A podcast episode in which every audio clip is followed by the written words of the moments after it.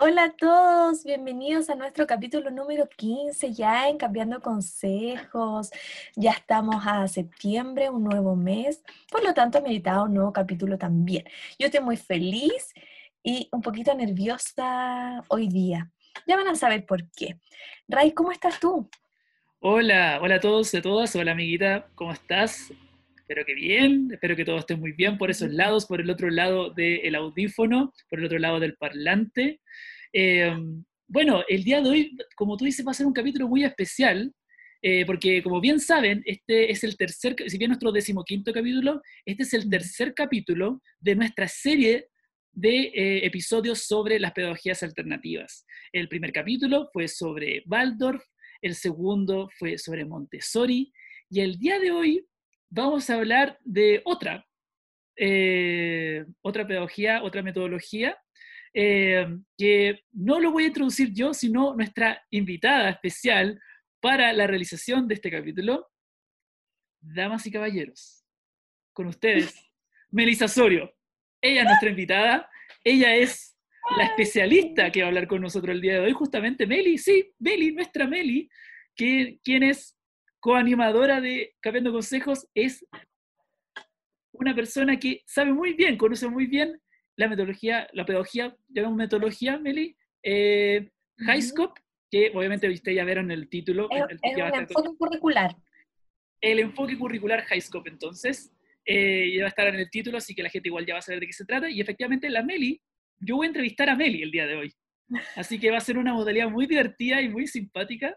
Así que, bueno, vamos a Veamos cómo sale, veamos, cómo, cómo sale. Veamos cómo sale este formato. Así que, bueno, Meli, gracias por estar aquí conmigo conversando sobre Oye, eh, yo High no School. venía preparada, no venía preparada para esto. No, mira, no, esto es una No. sorpresa, una completa Yo sorpresa. venía a grabar un capítulo y aquí me tienen entrevistándome. No, no se puede. La engañada, completamente engañada.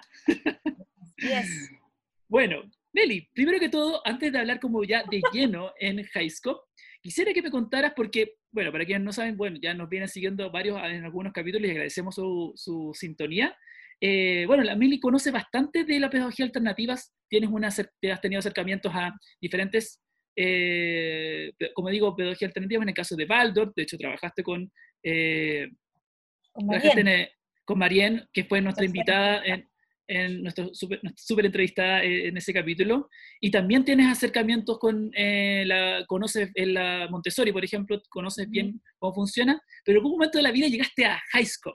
Entonces quisiera que me cuente un poco brevemente cómo fue tu ruta hacia allá, cómo fue que llegaste, por qué cautivó tu interés, porque tú eres una persona que le gusta aprender mucho, pero por qué decidiste de lleno. Entonces quisiera contar un poco de tu experiencia, de cómo, cómo llegaste. Ya. Ah, ya, mi experiencia. Bueno, como tú bien dijiste, yo he itinerado un poco en distintas metodologías, llamémoslas eh, activas, eh, por eh, cosas de la vida más bien, porque, pucha, me tocó en práctica trabajar con Marien y ahí aprendí mucho acerca de, de Waldorf y de Reggio Emilia específicamente, porque también estuve con una maestra reyana que se ha ido a formar a Italia. Eh, claro, como dices tú, yo nunca he trabajado en Montessori, pero sí eh, hice prácticas también, solamente prácticas, no práctica profesional, sino que prácticas intermedias en establecimientos que tenían este como enfoque metodológico. Y llegué a High School cuando yo ya trabajaba ya como educadora. Em, entonces tuve, tuve mis primeros acercamientos en mi primer trabajo, recuerdo, y ya después de lleno en otro lugar donde yo estuve, em, ya ahí me empecé a, a especializar más. Y, y tengo mucho más conocimiento y he trabajado ya con este enfoque por lo menos tres años. Perfecto, entonces... Entonces yo soy joven, ¿ah? debo decirlo, pues Sí. no, no pienso que yo No, tengo por supuesto. 15 años No. No, pero increíblemente, para que, bueno, eh, la Meli la verdad es una caja de Pandora, porque si bien nos conocemos ya hace un tiempo, cada vez que pasa el tiempo me doy cuenta de que ha hecho de todo, y es increíble eh, la cantidad de cosas que ha hecho, y eso tiene que ver netamente porque la Meli siempre está abierta a esas oportunidades, y siempre Oye, está abierta a aprender. explica como eso de todo, después quizás qué cosa va a pensar la gente. No, pero me refiero a temas de educación, a temas de desarrollo Ah, profesional, claro. intelectual, eh, no estoy hablando de otra cosa, no sé, si, Ah, sí, Si alguien que piensa que- mal al otro lado, mal por usted. No, estoy hablando de desarrollo intelectual, desarrollo emocional, personal. Eh, Meli siempre está en nutriéndose de esas cosas. Entonces creo, amiguita, que es el momento de que eh, un poco ya, un poco contaste brevemente de cómo fue eh, tu llegada, entonces ya hablemos de lleno. ¿Qué es? A lo que vinimos. A lo, que, vinimos. ¿Qué es? ¿De qué se trata? ¿Cuál es, su, cuál es la idea detrás de esto? Primero quiero precisar que el enfoque curricular HighScope es específicamente y especialmente para trabajar en primera infancia. ¿Ya? Eso es lo que diferencia un poco esta como metodología activa de Waldorf y de Montessori, por ejemplo, que pueden ser más eh, como transversales y hay escuelas Montessori. Ahora, bien hay escuelas HighScope, eh, pero este enfoque nació en Estados Unidos, por lo tanto allá es donde lleva mucho más desarrollo. Nació en Michigan. Eh, y nace a partir de una serie de investigaciones en educación. La Fundación HighScope trabaja sin fines de lucro eh, y nace y es fundada en 1970 para continuar los estudios y las investigaciones educativas, como bien les dije, del doctor, anoté el nombre porque el, pronunciation eh, no es lo mío, eh, David Weikart, ya, para continuar los trabajos de él. Eh, ¿Y de qué se trataban estos estudios? Bueno, ya les dije que fue en Michigan específicamente. Lo que hace Weikart es eh, trabajar en escuelas públicas con niños y niñas de eh, sectores desfavorecidos económico y culturalmente. Entonces, finalmente, ¿qué es lo que se ha demostrado a lo largo como de todas estas investigaciones que empezaron en 1962? El Instituto HESCOP se funda en 1970.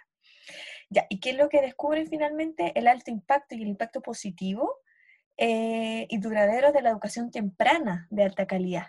Por lo tanto, ¿por qué también es enfocado a primera infancia? Por lo mismo, porque como nace en este contexto, ¿cierto?, de deprivación social y económica, eh, se apuesta a que en, esta etapa de la vida en primera infancia, tener una educación de calidad le va a permitir a los niños y niñas un eh, desarrollo posterior más, más, favorecido.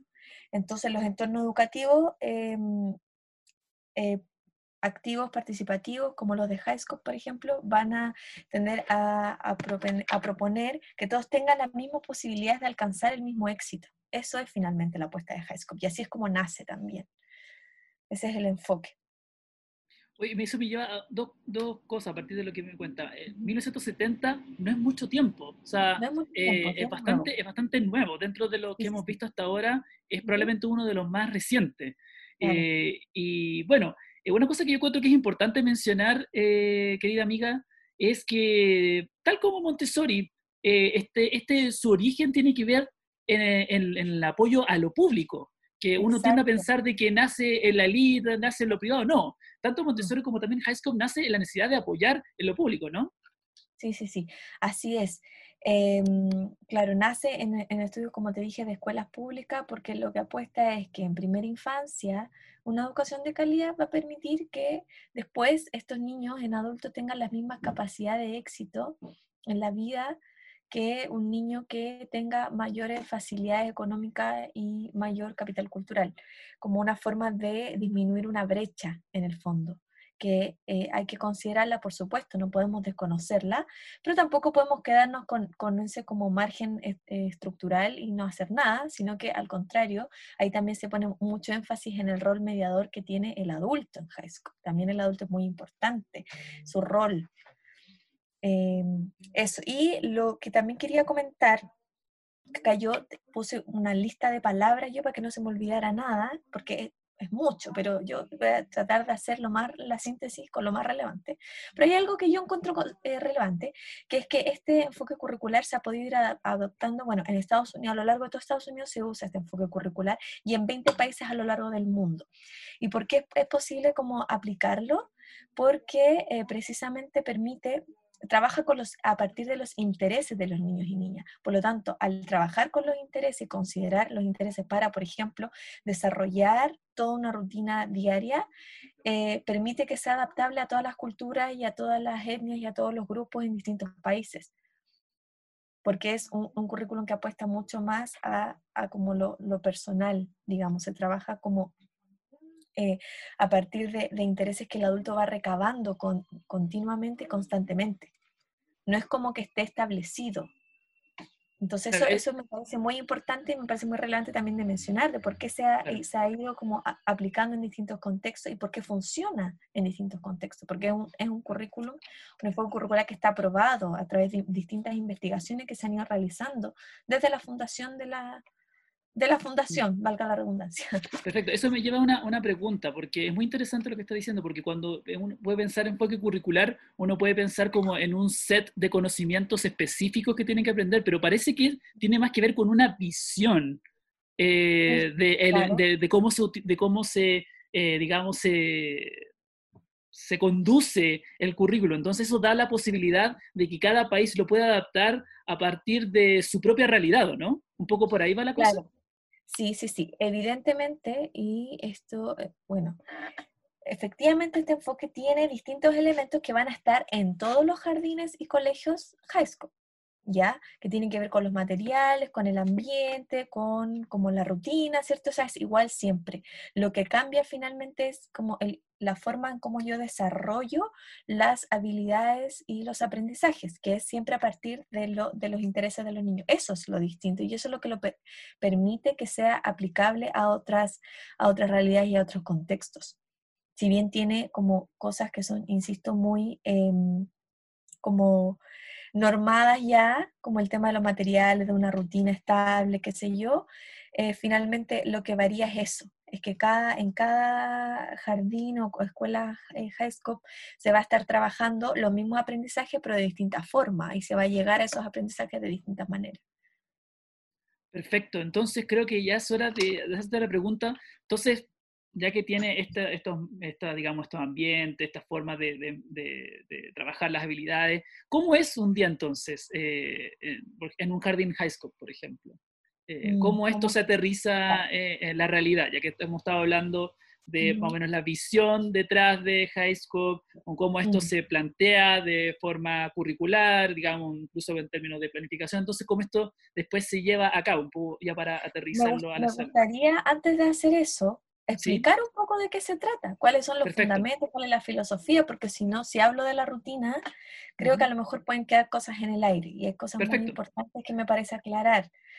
Eh, bueno, adelante. La filosofía detrás de High School, perdona, yo sé que soy la entrevista, pero que yo soy así, ustedes saben. Ya, ya bien, me parece importante. Ya, la filosofía eh, High School considera que el aprendizaje es una construcción, no es, entonces, por lo tanto, por eso también es una metodología activa, porque no considera el, aprendizaje y el conocimiento como forma de transmisión, sino que en HASCOP es muy importante el aprendizaje como un control compartido entre el adulto y el niño. ¿Qué significa control compartido? Significa que efectivamente yo como adulto educador y el niño compartimos eh, las decisiones compartimos la forma en la que vamos a aprender y compartimos el control en distintas situaciones. Con esto quiero decir que el niño también aprende mediante la experiencia directa con eventos, con ideas, con em, temáticas, etcétera, etcétera. Es un currículum que además fomenta mucho la autonomía, fomenta mucho la autonomía y la creatividad, así como también la resolución de conflictos. Y esto es muy importante, porque aquí es donde yo también veo una, diferencia considerable en, frente a otros como currículum o enfoques curriculares, porque en high school desde muy pequeños los niños se fomenta la autonomía. No estamos hablando solamente de los niños más grandes, de 4 o 5 años que hacen sus cosas solas, sino que desde que son eh, bebés prácticamente se fomenta mucho la creatividad y la forma en cómo el niño resuelve sus propias como limitaciones y sus propios problemas con los otros, pero también con mis problemas cotidianos y prácticos. Y eso es muy importante para mí. Entonces, en HighScope hay elementos muy importantes eh, que están resumidos en una rueda de aprendizaje acá la gente que esté escuchando y que tenga conocimiento de este enfoque se reír porque es que es verdad, en todos lados cuando te hablan de high school te hablan de esta rueda de aprendizaje, ¿cierto? Y que consta de cuatro ejes fundamentales. El primero que tiene que ver con la interacción del adulto-niño, que como les dije tiene la, como la particularidad de ser eh, en base a un control compartido entre el adulto y el niño, por lo tanto el niño también toma decisiones durante la rutina. El niño también propone ideas el niño también pregunta eh, cosas y es escuchado y se indaga en la respuesta de esa pregunta. Eh, en la interacción adulto-niño también se basa en un aliento constante a hacer las cosas por sí mismo. Ahí de nuevo vamos con la autonomía, ¿cierto? Esta interacción adulto-niño no es que yo adulto le proporciono todo lo que necesita, o sea, sí, también, pero siempre eh, procurando eh, alentarlo en que resuelva él por sí mismo o ella por sí misma las cosas. Y eso se hace una diferenciación en esto ya es súper así específico, pero se hace una diferencia también entre elogio y reconocimiento. ¿cierto? Entonces acá, por ejemplo, si estamos en una actividad de arte y un niño me muestra un dibujo, yo no le digo, oh, qué lindo, sino que le digo, me gusta que te hayas atrevido a utilizar otros colores. ¿Qué colores mezclaste acá? ¿Me puedes contar un poco más acerca de cómo llegaste a hacer este dibujo tan genial que tiene todas estas cosas?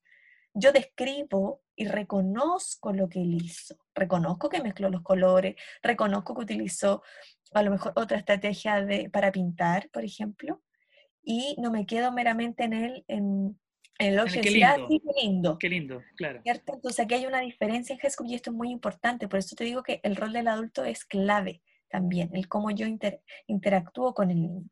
Ya, eso. Eso está por un lado de la rueda, ¿cierto? La interacción entonces entre adulto-niño, que tiene que basarse en este control compartido, en, el aliento a ser independiente, ¿cierto? Ya. Por otro lado, también tenemos el ambiente de aprendizaje, que como Waldorf Montessori también es muy importante. Un ambiente de aprendizaje que sea cálido, que no esté sobrecargado de cosas, que sea, eh, que tenga ojalá mucha luz natural, y que tenga solamente lo justo y necesario. En HighScope, el ambiente del aprendizaje siempre tiene las áreas de trabajo, esto también es un elemento que comparte con Montessori, y también tiene siempre algo que es muy distintivo en HighScope, que es la rutina. La rutina de los niños y las niñas de la clase está graficada en dibujos dibujos y palabras. Entonces, la particularidad y lo maravilloso, que esto es una cosa que yo encuentro muy linda, linda, no sé si esa es la mejor palabra, pero que yo encuentro muy interesante es que los niños van moviendo como este perrito, este elemento que va marcando las distintas etapas de la rutina. Entonces, si ya ahora vamos a pasar al grupo chico, entonces muevo el perrito y me voy a la casilla de grupo chico. Luego, si me toca colación, muevo a la entonces, cada etapa de la rutina está marcada, tiene un inicio, tiene un cierre y eso les permite orden y estabilidad en su día a día, algo que es muy importante para el desarrollo posterior de los niños y las niñas. Los que trabajamos con niños pequeños sabemos que a ellos no les gusta mucho el desorden y el caos, necesitan esta estructura que viene ahora, que viene después. Por lo tanto, en Highscope, si yo voy a cambiar la rutina de hoy día, les aviso previamente chicos, hoy día no vamos a salir al patio después de la colación porque hay una sorpresa. Vamos a hacerlo después y anuncio. Lo mismo que cuando se está terminando el tiempo de trabajo y necesito que ordenen, entonces yo qué es lo que hago en Highscope? Digo, quedan cinco minutos para terminar. Doy vuelta un reloj de arena, en mi caso, que yo soy fanática, bueno, la gente que ha trabajado conmigo lo sabe, soy fanática de los relojes de arena, porque me parece una forma maravillosa de graficar los cinco minutos, porque los cinco minutos es algo súper abstracto. Si no tenemos relojes de arena, lo podemos hacer con la alarma del teléfono. ¿Cierto? Entonces yo aviso constantemente, quedan cinco minutos para terminar el periodo de colación, quedan cinco minutos para ordenar, ¿Por qué? Porque se trata de un respeto hacia el trabajo del niño. Entonces yo no llego y le digo, ya, ahora ordenar, y el niño, ¿cierto? No, y no alcanzó a terminar, ¿y qué, qué pasa con eso? No alcanzó a mentalizarse con que se venía el orden. Exacto, y no alcanzó a, a, ordenar su tiempo, porque si yo sé que me quedan cinco minutos y quiero terminarlo hoy, entonces me apuro, ¿cierto? Y como que organizo mejor mi tiempo.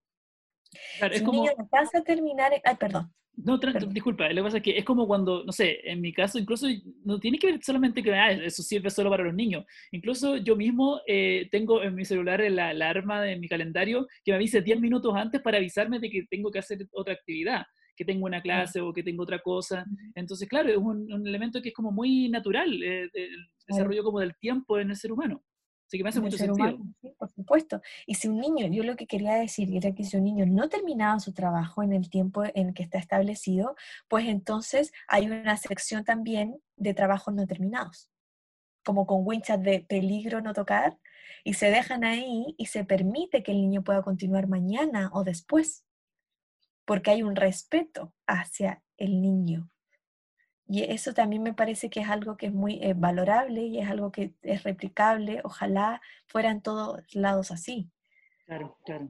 Sabemos que el tiempo, sobre todo en esta sociedad supercapitalista, estamos siempre corriendo, ¿cierto? Estamos siempre apurados, pero a ver, no terminaste hoy día, podemos terminarlo mañana también, o más rato.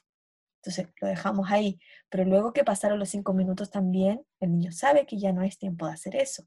Y eso también me permite orden también para como el día a día. Ya, entonces tenemos, he nombrado dos, dos, componentes de la rueda. Y es que yo, como soy dispersa, pues voy, a ir ordenando. Ya, entonces está, por un lado, ¿cierto? La interacción autónoma, por el otro, ahora estaba hablando del ambiente, de cómo es un poco ambiente, claro. Son cuatro, dije ya. El tercero es la evaluación y que la evaluación, la particularidad que tiene es que se hace mediante registros diarios, por lo tanto el adulto educador constantemente está evaluando, pero acá quiero hacer al tiro un alcance de inmediato, porque yo digo evaluación y yo sé que todos se imaginan una nota y no, no una prueba. No, no es eso. Una evaluación se refiere a registrar las cosas anecdóticas o más importantes que demuestran un avance o un reconocimiento en cuanto al niño y su propia progresión. ¿Ya? Entonces esta evaluación la, se hace constantemente por lo mismo, para ir viendo el progreso. Si hoy día un niño no pudo tomar la tijera, a lo mejor en dos meses más logró tomar la tijera y cortar. Y eso es un avance. Y yo lo tengo que registrar. La evaluación en HESCO también la hacen todos los adultos por sala. La particularidad que tiene es que no trabaja una docente con 40 niños. Trabajan eh, tres docentes y son 20 niños, por ejemplo. Que eso ya marca una diferencia importante porque te permite eh, prestar mucha más atención eh, al grupo de niños. Siempre hay un adulto disponible para las distintas necesidades que tengan los niños también. Entonces hay cosas como estructurales también distintas y la evaluación la hacen todas, no, no, la hace solo yo educadora, sino que también lo hacen mis colegas que trabajan conmigo, eh, las técnicos en párvulo, coeducadoras o como se llamen, eh, también, por supuesto, son parte activa y tienen un rol igual de importante que el que tiene la educadora, por ejemplo. Y eso también es algo que a mí me gusta mucho, que es este trabajo en equipo y es un trabajo bien como de par, digamos. Esa es otra de las particularidades. Ya, ese es el tercer componente de la rueda de Highscope. Y el último componente es la rutina como tal, que como yo les explicaba, es una rutina que es en todos lados igual en Highscope, eh, que tiene distintos periodos que pueden ordenarse de manera distinta dependiendo de la sala, del grupo etario de los niños, etcétera, etcétera, pero eh, tiene como siempre los mismos elementos. Y ahora sí te puedo dar el paso y responder cómo es la rutina. Pero creo que necesitaba explicar esto. No, por supuesto, porque claro, como era parte de la rueda, claro, perfecto. Tiene mucho sentido cuando ahora mencionan el tema de la rueda. Perfecto. Perdón que yo me entrevisté sola, pero era importante esa aclaración. está bien, está bien. Soy un desastre como entrevista. Ya. Eh, ya, me preguntaste por la rutina. o tenías algún comentario, porque siento que he hablado todo el rato yo. No, sí, eh, bueno, es que me llama mucho, me, gustó mucho del tema de los trabajos no terminados y el tema de prestar atención al estudiante como en sus progresos y sus avances, más que como en un sentido de calificar y como poner un porcentaje de logro o algo así, tiene que ver con tomar atención en ciertos avances que tienen que, me imagino que tiene que ver no solamente con el dominio de ciertas habilidades específicas, que por, suerte, por supuesto que está, pero también en la parte, imagino, en las relaciones interpersonales, en cómo actúa con su entorno, en cómo... Eh, interactúa, cómo utiliza, cómo utiliza el espacio, el ambiente. Te imagino que todo eso es parte de, ¿no? Sí, sí, sí, es parte de, bueno, y yo quiero aclarar que en HighScope también existe un instrumento de evaluación. Existen indicadores claves de desarrollo que son, esto ya en base más a un, como al componente más cognitivo que tiene este enfoque curricular. Entonces tiene efectivamente niveles de aprendizaje acorde como a la edad en que van avanzando. Pero aquí también quiero hacer una aclaración importante. Si bien trabajamos con ese instrumento de evaluación, yo creo, y a mi modo de ver, yo nunca lo he hecho así, nunca lo he tomado como algo determinante. Entonces, si dice que un niño a los tres años debería estar en el nivel 3, 4, y yo veo que está en el nivel 2, pues dejo que avance, siga su progreso, porque a lo mejor necesita más tiempo para poder adquirir esta habilidad. Asimismo, si un niño de tres años ya está en el nivel 5, 6, esperable para los 6, pues también dejo que avance porque tiene interés, porque a lo mejor tiene más facilidades. No creo que eso debiese ser algo limitante. Si bien nosotros registramos también con, este, con un puntaje que se le asigna, insisto, a estos siete niveles, que van del 0 al 7 de progresión, eh, creo que hay que darle más énfasis a la parte más cualitativa y a la descripción de ese progreso, más que al número. Claro. ¿Ya? Porque ahí uno saca porcentaje, en HighScope hacemos registro, como por supuesto informes de evaluación, por supuesto, un trabajo serio. Pero eh, que yo siempre le doy mucho más énfasis a lo, a lo, cualitativo más que como que al número. El número me sirve a mí como adulto para tener información sobre, el sobre porcentaje, ¿cierto? Sobre qué, qué mm, áreas del desarrollo yo tengo que trabajar más en mi curso, que están más débiles, para ese tipo de cosas creo que hay que utilizarlas, pero no para encasillar a los niños, que es algo que también me he encontrado mucho trabajando en este enfoque. Claro. No con mi gente que ha trabajado conmigo, no, otra gente, otra, pero me he encontrado con esas cosas. Claro, eh, me, me, gusta mucho el tema de que sea respetuoso con los tiempos de, de, los niños, especialmente en un sistema donde se les obliga mucho a cumplir ciertos estándares a, cierta edad, como que, que tiene que aprender a leer antes de, de primero y que tiene que y saber y tener ojalá un segundo idioma así incorporado, o sea, como que sepa muchas cosas y como que, y si no, no aprendió es porque está mal, está, está atrasado, entonces tiene que ponerse al día. Entonces, como que eh, me gusta esto de que sea respetuoso con los tiempos eh, de los niños y que no solo debería quedarse ahí, yo creo que eso igual tiene que ser transversal, ¿ah? yo creo que es una, es una visión de que tiene que, yo creo que debe ser tomada a nivel, eh, a nivel de sistema, que efectivamente cada uno tiene sus tiempos y que hay, hay ritmos de aprendizaje y eso no significa que no termine aprendiendo, que eso es una cosa que es un mito que hay que derribar. Ese es un mito, sí, ese es un mito, exactamente. En HighScope, si bien se le da mucha importancia como a todos los, como las habilidades y componentes de distintas áreas de aprendizaje más cognitivo, porque HighScope es un enfoque curricular que viene más desde lo cognitivo, que siento que también puede ser a su vez una de sus limitaciones también.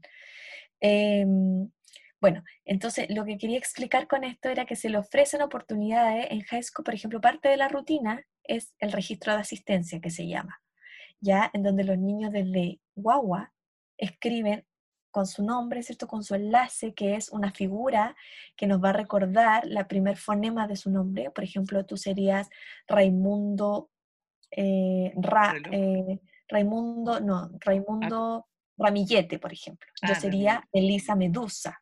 Mm, eh, y lo más grande puede ser solo con el fonema inicial. Entonces ahí serías Raimundo em, Reloj y yo podría ser eh, Melissa eh, Mariposa, por ejemplo. Mm. Ya bueno, y se trabaja con esto, ¿cierto? Con estos enlaces y donde los niños al llegar todos los días registran su nombre, hacen rayas, dibujos, lo que sea, pero está como esta conciencia de que tengo un nombre y esto es algo que me identifica. Entonces, pero si bien existe esto, en Highscope dentro de la rutina. Y ahora sí les cuento la rutina. Yo sé que soy dispersa, pero ahora voy a la rutina. No, pero está bien, pero es una, eh, aplicación que meditada, así que dale nomás. Sí, entonces, bueno, eh, si bien está esto, eh, por supuesto que tampoco vamos, no pasa nada si el niño aún no tiene interés en conocer las letras de su nombre y aún no tiene interés en escribir su nombre, por supuesto que está bien. Y creo que eso es algo que también va a depender mucho de cómo yo como educadora tomo esas decisiones, yo como educadora me enfrento ante esta realidad. ¿Cierto? Porque yo, por supuesto que también los estudios, eh, últimos estudios neurocientíficos han demostrado que efectivamente aprender a leer antes no tiene ninguna significancia mayor en los niños. De hecho, al contrario, el cerebro aún, al, en el momento de la escritura, el cerebro de un niño de 4 o 5 años aún está preparado para escribir. Y eso es algo real que está comprobado. Entonces, dependiendo también, insisto, de la, de la educadora, del maestro, maestra, es lo que te vas a encontrar. Para mí no tiene nada de grave.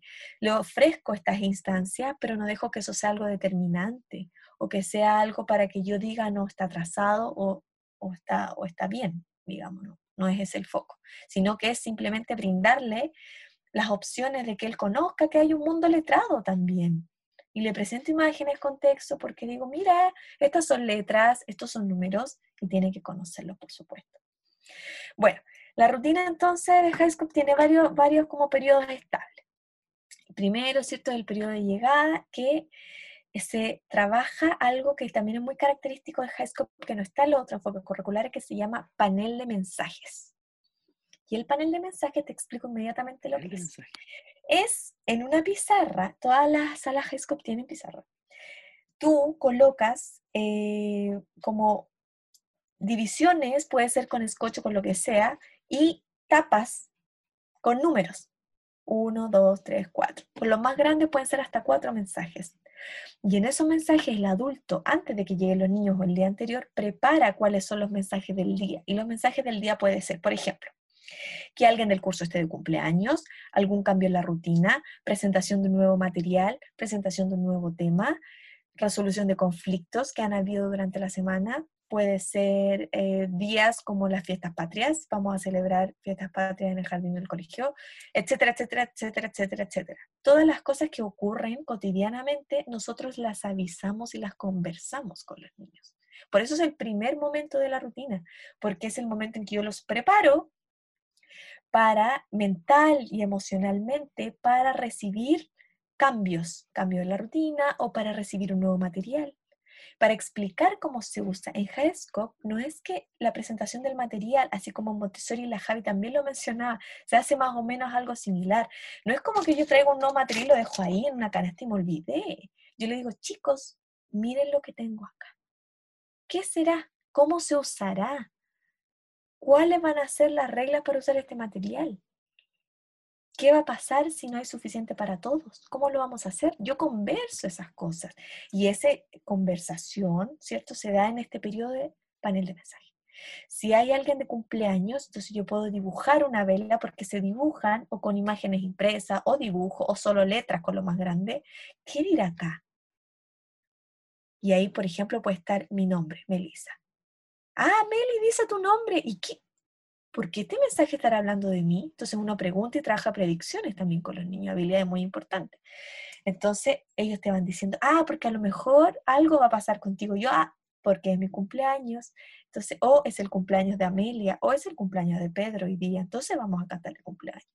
Y voy avisando todo este tipo de cosas en este periodo, el primer periodo de la mañana, donde yo comunico y converso con los y también es el momento en que yo también puedo como em, conversar con ellos acerca de cómo llegaron a la casa. Puedo preguntarles cómo están hoy día, por ejemplo, con distintas estrategias. Entonces ellos te pueden contar, estoy enojado. ¿Por qué llegaste enojado hoy día?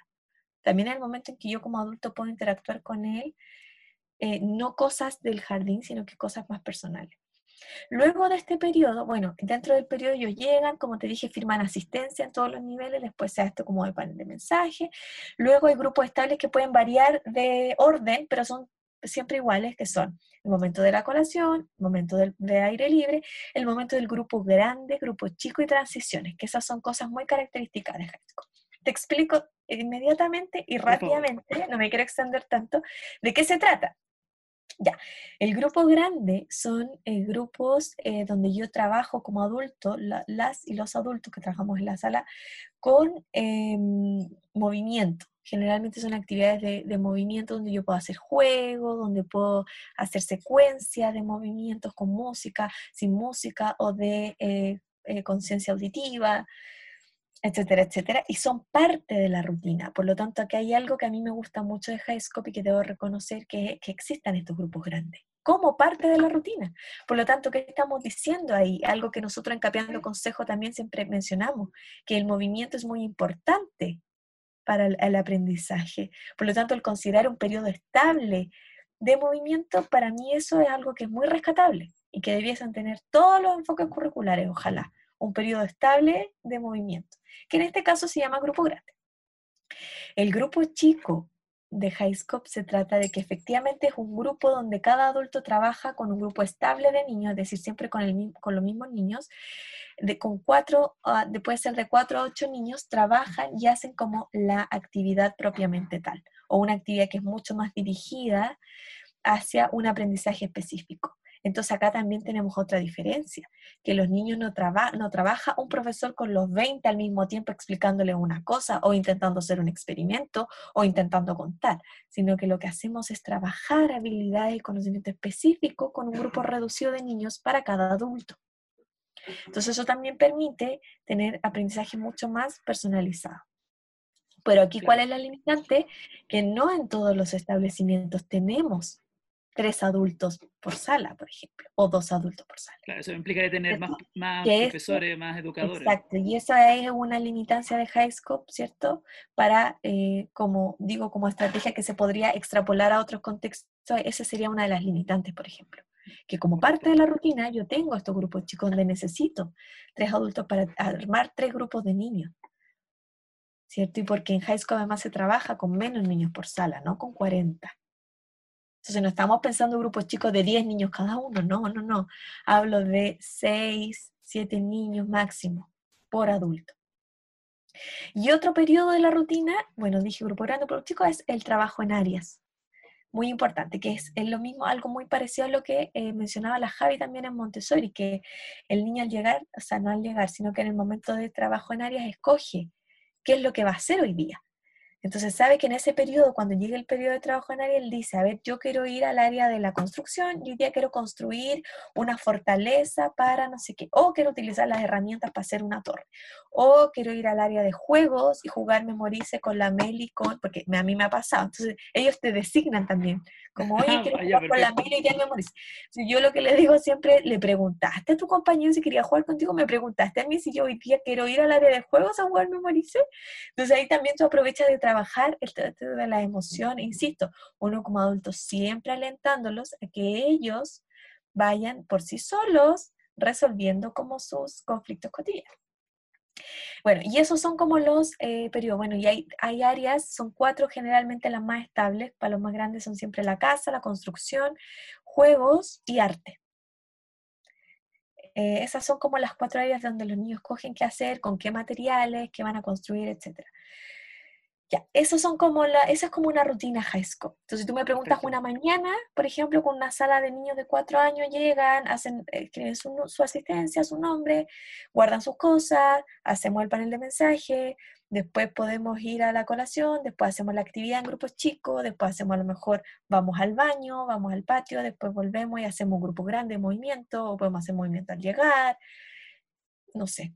Ahí va variando el orden, pero esos son como los momentos estables de una rutina en high school.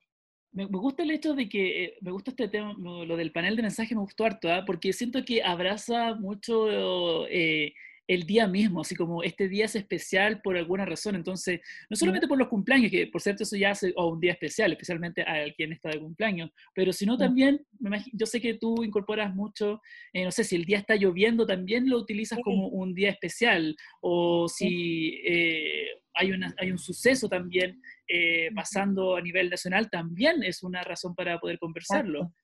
entonces, me gusta eso porque de alguna manera nos sintoniza con nuestra realidad. O sea, el, digamos, el jardín, la escuela o el establecimiento educacional donde sea, no es un lugar apartado de la realidad, apartado de lo que está pasando cada uno, apartado de los sucesos que ocurren. Eh, no es algo así como una isla, un gulag en medio de, lo urbano, ¿no? Entonces me gustó, me gustó mucho ese tema y además el hecho de que trabajen en las áreas según lo que escogen también invita a ellos que también dice, eh, como diversificar y eso hace que el día a día no es una cosa como tan... Eh, eh, Rutinario. Rutinaria, claro, y rutinaria en más sentido, de que esta rutina, definitivamente, no es una cosa así como tan rígida, porque siento que abraza las diferentes posibilidades de lo que va pasando, ¿no?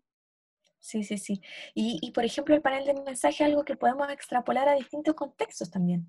El de darnos 10 minutos al día, 15 minutos al día de poner un par de mensajes y conversarlo a primera hora de la mañana, por ejemplo, me parece que es una muy buena estrategia para poder, como dijiste muy bien tú, que lo, lo, dijiste perfecto, mejor que yo incluso, de poder conectar también como con, con, el resto del mundo, con el resto de, de, la sociedad, con el resto de lo que está pasando. O a lo mejor algo está pasando en todo el colegio hoy día.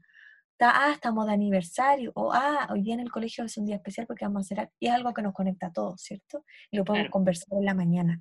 No es como pasó y ya, y ahora tenemos que ir todos al patio. No, sino que se conversa, insisto, en un ámbito muy respetuoso también con los niños y las niñas. Me recuerda a lo de Waldorf en ese sentido, como de, conectarnos todos como, como grupo, ¿no?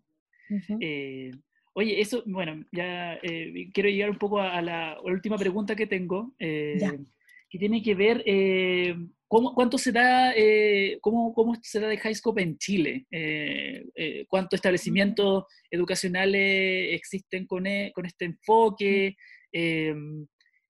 Eh, si, dónde se imparte, dónde, dónde uno puede aprender, como a lo mejor dónde aprendiste tú incluso, eh, dónde te claro, mira, en Highscope hay, eh, la verdad es que últimamente en Chile ha sido bien masivo. Hay hartos jardines y establecimientos que, que se dicen ser Highscope que digo que se dicen porque a veces muchos dicen serlo y realmente tampoco lo son tanto.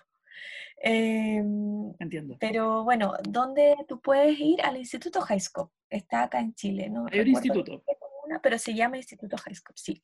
Y aquí hay distintos representantes de Highscope en Chile, que ellos son, ellas son las que imparten en el fondo este currículum, que se han ido a capacitar a Estados Unidos, eh, donde está la cuna y el origen de la fundación. Eh, y ellas son las que traspasan este conocimiento, son como reconocidas oficialmente por la Fundación Highscope y son las que imparten como los distintos cursos y diplomados. Hay un diplomado también para ser maestro Highscope, con certificación, entonces que dura un año. Eso. Em, eso, no sé si tienes otra pregunta. Yo tenía acá anotado algo. Eh, un poco si puedes dar ciertas ideas de cómo quizás educadores eh, de otras tendencia de otras visiones, de quizá una visión más tradicional, un poco que, que, que, de todas las cosas que a lo mejor que mencionabas antes que ellos podrían perfectamente aplicar en, una, en un jardín tradicional o en una escuela tradicional incluso. Bueno, como eh, les dije, el panel de mensaje, un grupo grande eh, todos los días de donde se implique, implique, movimiento, para mí creo que que haya una, un periodo estable todos los días donde tenga que haber movimiento, para mí lo encuentro maravilloso.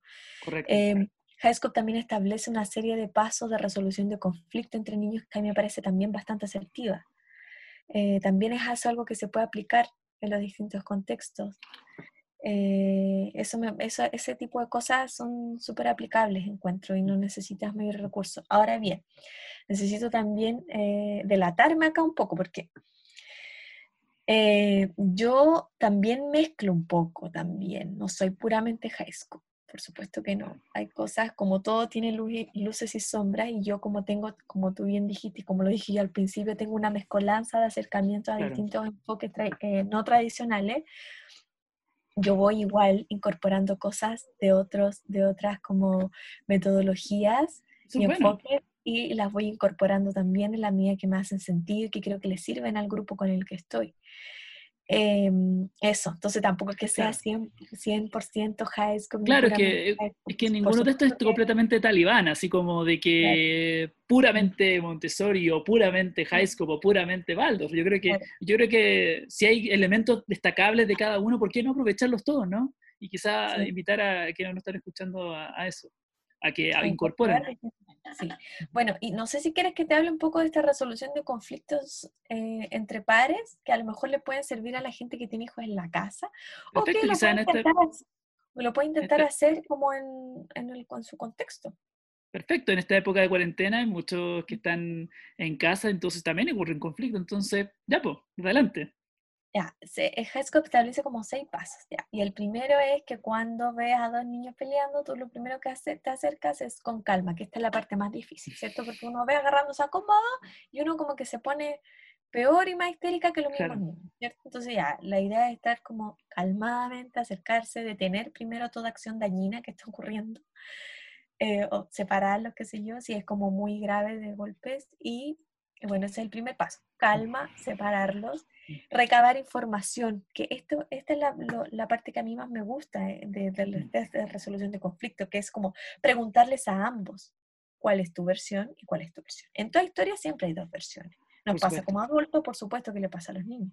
Entonces, cuéntame tú qué es lo que pasó y cuéntame tú qué es lo que pasó porque recabo información, reformulo el problema, este es el tercer paso, reformulo el problema, entonces digo, ah, ya, ok, entonces, y lo reformulo de manera objetiva, ¿cierto? Porque uno te va a decir, es que él me pegó porque yo quería usarlo, y el otro te va a decir, mm. no, es que él me pegó primero. Ya, mm. entonces tú lo que al final lo reformula y dices, ah, ok, entonces, esta pelea es porque ambos quieren esta. Claro. Lo reformulo, tenemos un problema. Luego el cuarto paso es, tenemos este problema, ¿qué hacemos entonces? De nuevo, vuelvo a la autonomía de los niños. Y ellos son los que te explican eh, lo que te intentan dar solución. Claro. Y entre ellos, eso también los obliga de alguna manera a ponerse de acuerdo entre ellos. Ponerse de acuerdo entre ellos. No, yo lo que lleva también a, a buenarse también. Exacto, no, yo creo que tú me lo deberías preguntar porque yo lo tenía primero que yo lo vi primero, que yo también lo quiero usar. Ya, pero entonces, ¿qué hacemos? Porque los dos lo quieren usar, entonces, ¿qué hacemos? Mm. No, yo creo que tú lo ocupas cinco minutos, que es lo que a mí me pasaba mucho el año pasado, y yo lo ocupo otros cinco minutos. Ya, ok. Entonces yo como adulto, que este es el último paso, presto apoyo para ese Mm. seguimiento al Perfecto. acuerdo. No, no lo dejas ahí. Te cercioras de que el acuerdo se logre. ok, ¿les parece si yo pongo mi alarma y cuando suene mi alarma yo te aviso? Entonces lo pasas entonces a Perico los. Entonces, esa forma de resolución de conflicto a mí me parece muy buena y muy positiva, porque de verdad que da efecto, o sea, yo de verdad lo aplico mucho. Estando en- bueno, estando más en sala, en este contexto no lo podido aplicar tanto, pero funciona. Funciona y es una forma en que ellos también van agarrando herramientas, porque fíjate que después ya a fin de año ya están tan chatos como de este tribunal que yo más o menos se arma, que ellos mismos ya era como, ah, ya me lo pasáis, ya me lo pasáis. Como Ya, que- sí, ya, como- ya. Pero, pero eso ayuda a que, no a que se baje el perfil al conflicto también. No, y a que no requieran tanto del adulto constantemente. Claro, claro. Es- Agarran autonomía. Claro, que fue lo primero, lo primero que yo mencioné, que es que la autonomía la creatividad para resolver los conflictos es muy importante. Claro. Entonces siempre se apuesta Perfecto. que ojalá ocupen al, al- al mediador, al adulto, lo menos posible, que tengan, Correcto. desarrollen herramientas para trabajar en sí mismo. Súper, Así que, bueno, todos los que están encargados de convivencia escolar, por favor, tomen apuntes de lo que acaba de decir, de esta, de- porque yo creo que esto se aplica para todos los niveles, ¿ah? porque, Sí, y en especial pues. lo último, en especial lo último del seguimiento, como que muchas veces como ya no hicimos que hablaran, que se dieran la mano, pero después ahí quedó, entonces es No, y importante darse también la mano, ese ¿qué seguimiento. sentido tiene? Claro, sí. no, Si no, o sea, lo estáis obligando. Sí, No, no estás realmente solucionando el problema. No, no, no existe ese diálogo. Sí, te demora tiempo, por supuesto, pero son 10 minutos que te van a, a la larga, si lo haces constantemente, te van a requerir cada vez menos. Y va a generar mejor eh, desarrollo de habilidades interpersonales, que es algo, de nuevo volvemos al punto de que las emociones, de nuevo, no se trabajan. Entonces, si hiciéramos esto en todos los niveles constantemente, probablemente tendríamos niños y niñas con mejores desarrollo de sus habilidades interpersonales. claro, correcto. Perfecto. Meli, ¿algo más que quisieras agregar a la audiencia allá afuera? No, eh, yo creo que dije como lo más medular. eh, eso, es, es harta información, pero traté de ser sintética con lo más importante. No sé si tú tienes dudas, preguntas. No, yo quedé clarísimo y me encantó. ¿ah? Eh, la verdad es que si bien somos muy amigos, como que ahora me diste como un baño ya completo de Highscope y como que ahora siento que lo entiendo mucho más y, y ya tengo ya una visión mucho más eh, detallada de, de cómo es. Así que agradecido pues, a- amiguita, de, de que también te diera el espacio en nuestro podcast de poder hablar de esto. Así que les dejo más que invitados a, a todos y a todos a que sigan indagando. Cualquier cosa, que, cualquier duda, bueno, ahí está nuestro Instagram, ahí están nuestras redes sociales para que le pregunten a la Meli si tienen más dudas o no. Capeando.consejo en nuestra Instagram. Bueno, gracias por invitarme al podcast. Feliz, cuando quieran vuelvo. Entonces, eh, agradecemos a quienes nos vienen siguiendo. Recuerden que esto es una serie de capítulos sobre las pedagogías alternativas, así que por favor quédense atentos que se vienen muchas sorpresas con respecto a eh, la pedagogía alternativa, sobre Highscope incluso tenemos hartas cosas que decir y por favor no se olviden de eh, seguirnos en redes sociales y eh, acompañarnos en nuestro live de Instagram los días viernes en la noche. Así que eso. Nos despedimos entonces de este capítulo. Gracias, Melissa, por venir. No, no, de nada, no te preocupes. Eh, nos estamos viendo entonces en el live. Un beso para todos. Damos fin a nuestro capítulo número 15. Chao, chao.